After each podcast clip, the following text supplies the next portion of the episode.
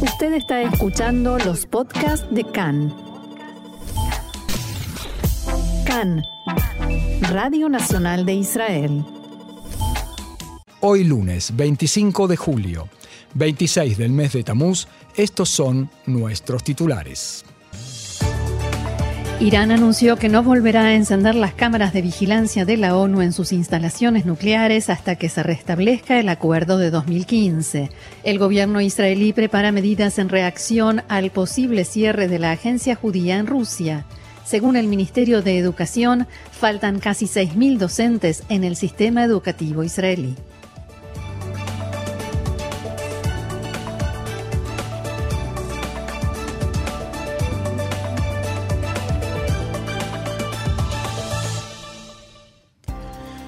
Y vamos ya mismo al desarrollo de la información. Empezamos por Irán, las, las, afirmaciones de ese país sobre el descubrimiento de la red de espionaje israelí en Irán. El medio de comunicación oficial NUR, vinculado a la Guardia Revolucionaria, informó que los agentes que operaban en suelo iraní enviados por el Mossad planeaban volar cargas explosivas en un centro sensible en el distrito de Isfahan, en el centro del país. Según el informe, la célula ingresó a Irán hace meses desde el Kurdistán iraquí, después de haber sido entrenada en África por la agencia de inteligencia israelí. También aseguran que el atentado terrorista, según lo denominaron, fue frustrado unas pocas horas antes de ser ejecutado. En el distrito de Isfahan funcionan varios sitios de enriquecimiento de uranio y bases misilísticas. Allí también se encuentra la planta nuclear de Natanz, que ha sido blanco de ataques atribuidos por Teherán a Israel. La agencia NUR indicó que pronto publicará más detalles sobre la red y los, y los arrestos. En Irán también expresaron en las últimas horas críticas contra el director de la Agencia Internacional de Energía Atómica, Rafael Grossi, y aseguraron que hay sospechas de que, abro comillas, el régimen sionista está detrás de sus declaraciones sobre el programa nuclear iraní. El portavoz del Ministerio de Relaciones Exteriores en Teherán dijo que las opiniones de Rafael Grossi son poco profesionales, injustas y poco constructivas y sostuvo que Irán nunca abandonó la mesa de negociaciones. Estamos comprometidos con las conversaciones y las continuaremos hasta que se alcance un acuerdo bueno y sostenible, dijo el portavoz iraní. Recordemos que este fin de semana Grossi declaró que el programa nuclear de Irán avanza al galope, en sus palabras, y la Agencia Internacional de Energía Atómica tiene una visibilidad muy limitada de lo que está sucediendo, o sea, no está informada. En este sentido, en la mañana de hoy, el jefe de la Agencia de Energía Atómica de Irán, Mohammad Eslami, anunció que Irán no encenderá las cámaras del organismo de control nuclear de Naciones Unidas, que retiró en junio hasta que se restablezca el acuerdo nuclear de 2015. Irán informó al organismo internacional de energía atómica que había retirado esos equipos, incluidas 27 cámaras instaladas en virtud del acuerdo nuclear original, después de que la agencia aprobara una resolución en la que criticaba a Teherán y esto fue en junio pasado. Y de Irán nos vamos al diferendo con el Líbano por el límite marítimo. El ministro de Información de ese país, Ziad El Makari, dijo que la que las declaraciones amenazantes del líder de Hezbollah, Hassan Nasrallah, en el tema de la plataforma gasífera Karish son negativas para el Líbano. Al mismo tiempo, el ministro admitió que es positivo que se hable sobre el tema y que eso aporta a los intereses del país. Recordemos que Nasrallah dijo que Hezbollah logrará que el Líbano pueda ejercer sus derechos de extracción y aprovechamiento de los recursos naturales, o sea, gas y petróleo, en el área que disputa con Israel, abro comillas, a cualquier precio, y advirtió que hará lo que sea para conseguirlo. En las últimas semanas, Nasrallah incluso dijo que, abro comillas nuevamente, si la alternativa es hambre o guerra, nosotros preferimos la guerra. Y advirtió que sus drones, no solo a la plataforma gasífera israelí Karish, sino más allá de Karish y más allá de lo que hay más allá de Karish, sean enviados. Entrevistado por un canal de televisión libanés, el ministro de Información dijo que todos los libaneses, incluido Nasrallah, prefieren la negociación antes que la guerra. No obstante, subrayó que el Líbano tiene derechos y dignidad nacional. Cambiamos de tema, hablamos ahora de un intento de atentado con acuchillamiento anoche cerca del cruce de Tapuaj en Samaria. Un terrorista armado con un cuchillo se acercó a un soldado de Tzal. El soldado del comando Givati activó el protocolo de arresto de sospechoso que incluyó varias advertencias de detenerse y un disparo al aire. El terrorista fue detenido y trasladado para su interrogatorio. El terrorista tiene 21 años de edad, habitante de la, de, la aldea Cablan de la zona de Nablus, sin antecedentes de seguridad y hace instantes, junto al cruce Meitar, en la zona sur de la margen occidental, efectivos de Tzal dispararon contra un palestino que intentó infiltrarse en Israel cruzando la valla de separación. El hombre sufrió heridas y fue trasladado a un hospital en Israel. El ejército informó que los disparos fueron realizando, fueron realizados, perdón, siguiendo las normas establecidas para abrir fuego. El terrorista Ala Kabha, que mató a por atropellamiento al teniente Ziv Daous y al sargento Netanel Kaalani en Mebodotán hace más de cuatro años, fue hallado culpable de homicidio. En el atentado también resultaron heridos de modo grave dos soldados de Tzahal. El Tribunal Militar de Samaria rechazó las afirmaciones de Kabha de que se trató de un accidente de tránsito. La audiencia por la sentencia tendrá lugar en septiembre. Y con motivo de cumplirse 29 años de los acuerdos de Oslo, dentro de unas dos semanas, un nuevo informe revela las medidas adoptadas por el presidente de la autoridad palestina, Abu Mazen, que podrían convertir a la autoridad palestina en una dictadura. El informe fue compilado por el Instituto Palestinian Media View, que monitorea a la autoridad palestina casi desde su creación en 1994. Afirma que durante los últimos cuatro años, Abu Mazen ha tomado decisiones e implementado cambios fundamentales en el sistema político palestino, cuyo objetivo acumulativo es abolir por completo lo que queda de la democracia palestina y reemplazar las instituciones de la autoridad palestina con la Organización para la Liberación de Palestina, o sea, la OLP. El primer paso que dio el presidente de la autoridad palestina fueron los cambios estructurales en la OLP que le dieron un mayor control. El Consejo Nacional Palestino, que es el órgano legislativo de la OLP, casi nunca se reunía. Para facilitar su control, se aseguró de que el Consejo Nacional transfiriera sus poderes al Comité Central Palestino en mayo de 2018. Este órgano es mucho más pequeño y más fácil de controlar. En diciembre de 2018, Mahmoud Abbas o Abu Mazen disolvió el Consejo Legislativo Palestino, de hecho el Parlamento palestino, después de que jamás ganara las elecciones de 2006. Abu Mazen prometió que se celebrarían nuevas elecciones parlamentarias seis meses después de su disolución, pero nunca se realizaron. En febrero de 2019, el presidente Abu Mazen inició otro cambio. Abandonó la constitución de la Autoridad Palestina como fuente de poder ejecutivo de la Autoridad Palestina y la reemplazó con la constitución de la OLP, de modo que solo esta organización pudiera controlar la autonomía palestina. La última fase llega en febrero de 2022, cuando Abu Mazen encarga al Comité Ejecutivo de la OLP, encabezado por el mismo Abu Mazen, que reformule las instituciones de la Autoridad Palestina. Incluso antes, en la primera mitad de 2021, Abbas o Abu Mazen canceló las elecciones para el cargo de presidente de la autoridad palestina, en el que él mismo se había desempeñado de manera continua desde 2006 sin elecciones. Todas estas propuestas internacionales que abogan por el establecimiento de un Estado palestino enfatizan que debe ser democrático, pero no queda mucho de la democracia palestina, dice el abogado teniente coronel retirado Morris Hirsch, jefe del Departamento Legal de Palestinian Media View y autor del estudio. Abro comillas, el concepto de democracia palestina siempre ha sido un oxímoron, pero se ha agudizado recientemente, explicó Hirsch.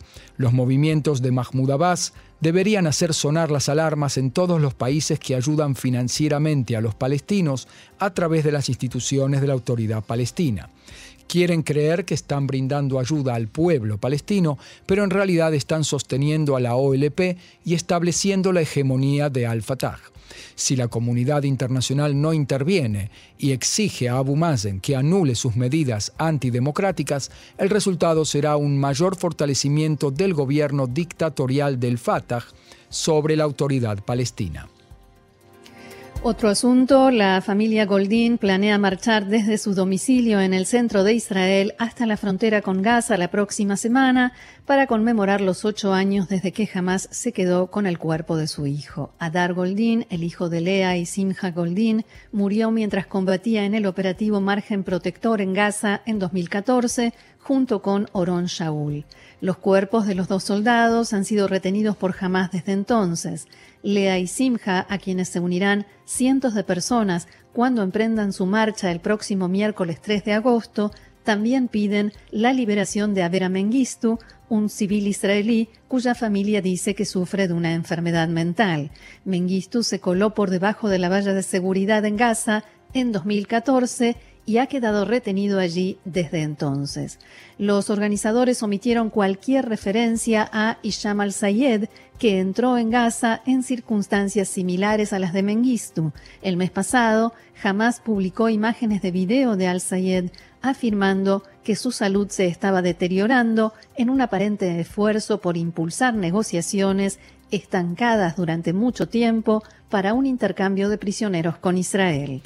Los organizadores de la marcha dicen que la manifestación de tres días de la próxima semana será su último esfuerzo por implorar al gobierno que actúe para traer a casa los cuerpos de los soldados caídos junto con los dos civiles cautivos de Hamas. El ex primer ministro Benjamin Netanyahu, el ex primer ministro Naftali Bennett y el primer ministro Yair Lapid han afirmado la importancia de trabajar para devolver a Mengistu y al-Sayed y los cuerpos de Goldín y Shaul, pero poco se ha avanzado. Los organizadores de la marcha hicieron un llamado a todas las organizaciones que representan a los veteranos y las familias en duelo, junto con todo el público, para que se unan a la familia Goldín la próxima semana. La marcha se dividirá en varios segmentos y está previsto que los participantes lleguen a la frontera con Gaza el viernes. La distancia entre Kfar Saba y la frontera norte de Gaza es de unos 84 kilómetros. Cambiamos nuevamente de tema, hablamos ahora de la crisis en el sistema educativo, en el contexto del callejón sin salida en las negociaciones entre el gremio docente y el Ministerio de Finanzas. El Ministerio de Educación reveló ayer eh, que en el sistema educativo faltan unos 5.700 docentes. La principal escasez se da en las escuelas primarias. Entre otros, faltan unos 870 docentes en el área de inglés, 350 en matemática, 460 en ciencia y tecnología y 330 en lengua. También faltan unos 1.500 educadores titulares. En la educación especial faltan más de 1.100 docentes. La ministra de Educación, Ifat Shashabitón, dijo que estos datos demuestran que estamos en el punto más alto de una grave crisis de personal que se ha agravado en los últimos años y que pone en peligro el futuro del sistema educativo. Abro comillas, la lucha por elevar el salario de los equipos docentes y la elevación de su prestigio social es una lucha por la educación de nuestros hijos, dijo Yasha Bitton. El Ministerio de Finanzas dijo en respuesta que los datos dados a conocer por el Ministerio de Educación subrayan la necesidad de una retribución significativa a los docentes jóvenes y de dar la posibilidad de contratos personales en las materias más requeridas. La directora general del Ministerio de Educación, Dalit Stauber, dijo que desde el momento en que asumió el cargo viene advirtiendo de una crisis estratégica y que también la ministra Ifat Shasha dice desde todo podio posible cuán importante es alcanzar un nuevo acuerdo salarial. Stauber señaló en diálogo con Kahn que miles de egresados de institutos de formación docente aún no fueron ubicados en el sistema y esperan la buena nueva de si el salario les alcanzará para mantenerse. Todos entienden que esta situación no podrá continuar hasta la apertura del año lectivo, se debe cerrar un acuerdo con los docentes, sostuvo Stauber. Antes dijo también el titular de la Unión de Directores de Escuelas, Menashe Levy, que el plantel profesional del Ministerio de Educación traicionó su misión profesional. Debían haberse levantado y advertir a todos los ministros de Educación, a nivel histórico, que existe un grave problema de escasez de docentes. Lo llamó el silencio de los lo llamo el silencio de los inocentes, sentenció Levy. En tanto, el titular del Centro de Autoridades Municipales, Jaime Vivas, dijo que los datos sobre la grave escasez de personal docente dados a conocer ayer son muy graves, pero son conocidos desde hace mucho tiempo. Según él, el Centro de Autoridades Municipales viene advirtiendo desde hace años de la escasez de asistentes y equipos docentes. Si los ministerios gubernamentales no despiertan y no dan una solución que atraiga a personal de calidad al área docente, no habrá quien dé un servicio educativo digno a nuestros hijos, dijo Vivas. Por su parte, el titular de la Central de Trabajadores, la Istadrut, Arnon Bar David, llamó al primer ministro Yair Lapid a intervenir personalmente en la necesidad de salvar el área de las guarderías infantiles. En una carta que le enviara a Lapid, Bardavid escribe que ya en el próximo ciclo lectivo, que se inicia en septiembre, unos 10.000 bebés se quedarán sin guardería. Agrega que en la actual situación las organizaciones se verán en dificultades para abrir el año lectivo con normalidad y que si no se toman medidas inmediatas, toda el área colapsará. Seguimos con las noticias nada alentadoras. Más de 500 empleados de empresas de alta tecnología israelíes fueron despedidos en la última jornada y el sector más exitoso del país ha perdido a miles de trabajadores en los últimos meses. AI Genomics, una empresa de tecnología médica de Singapur, anunció una reducción sustancial de su actividad en Israel trasladando su centro de investigación y desarrollo al extranjero y cancelando las inversiones previstas en el país.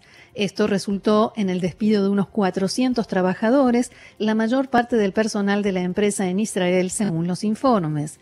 Ya antes, la compañía de seguros estadounidense Azurion anunció que cerraría su centro de desarrollo israelí en medio de una reestructuración, lo que resultó en el despido de 120 empleados, otros 40 trabajadores serán despedidos a fin de año. En 2013, Azurion adquirió la startup israelí Soluto, que anteriormente había sido propiedad de Naftali Bennett, quien luego ingresó a la política y terminó como primer ministro desde junio de 2021 hasta el mes pasado.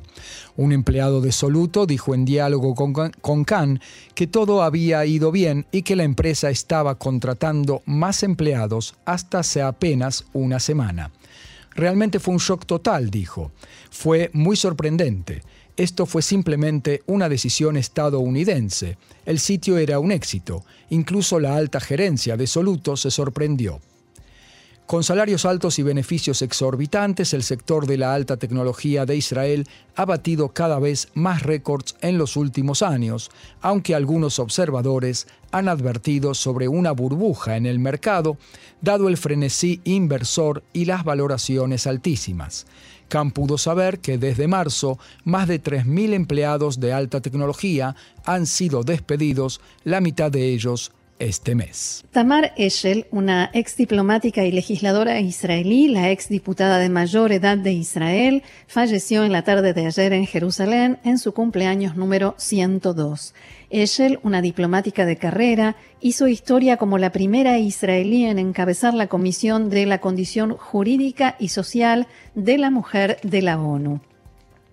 Más tarde se desempeñó como miembro de la Knesset durante siete años y como integrante del Ayuntamiento de Jerusalén.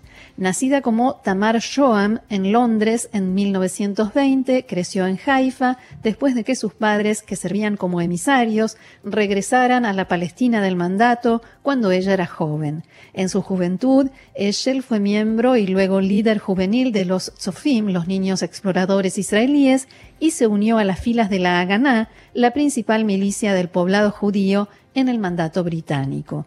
Después del estallido de la Segunda Guerra Mundial, Eshel se ofreció como voluntaria para el ejército británico, sirviendo primero como conductora en Escocia en 1943 y luego como parte de la inteligencia militar en el Cairo en agosto de 1944. Fue destituida de su puesto allí después de sus conexiones después de que sus conexiones con el movimiento sionista fueran descubiertas. Fue dada de baja del ejército británico en 1946 y participó en actividades para traer inmigrantes judíos a la Palestina del mandato.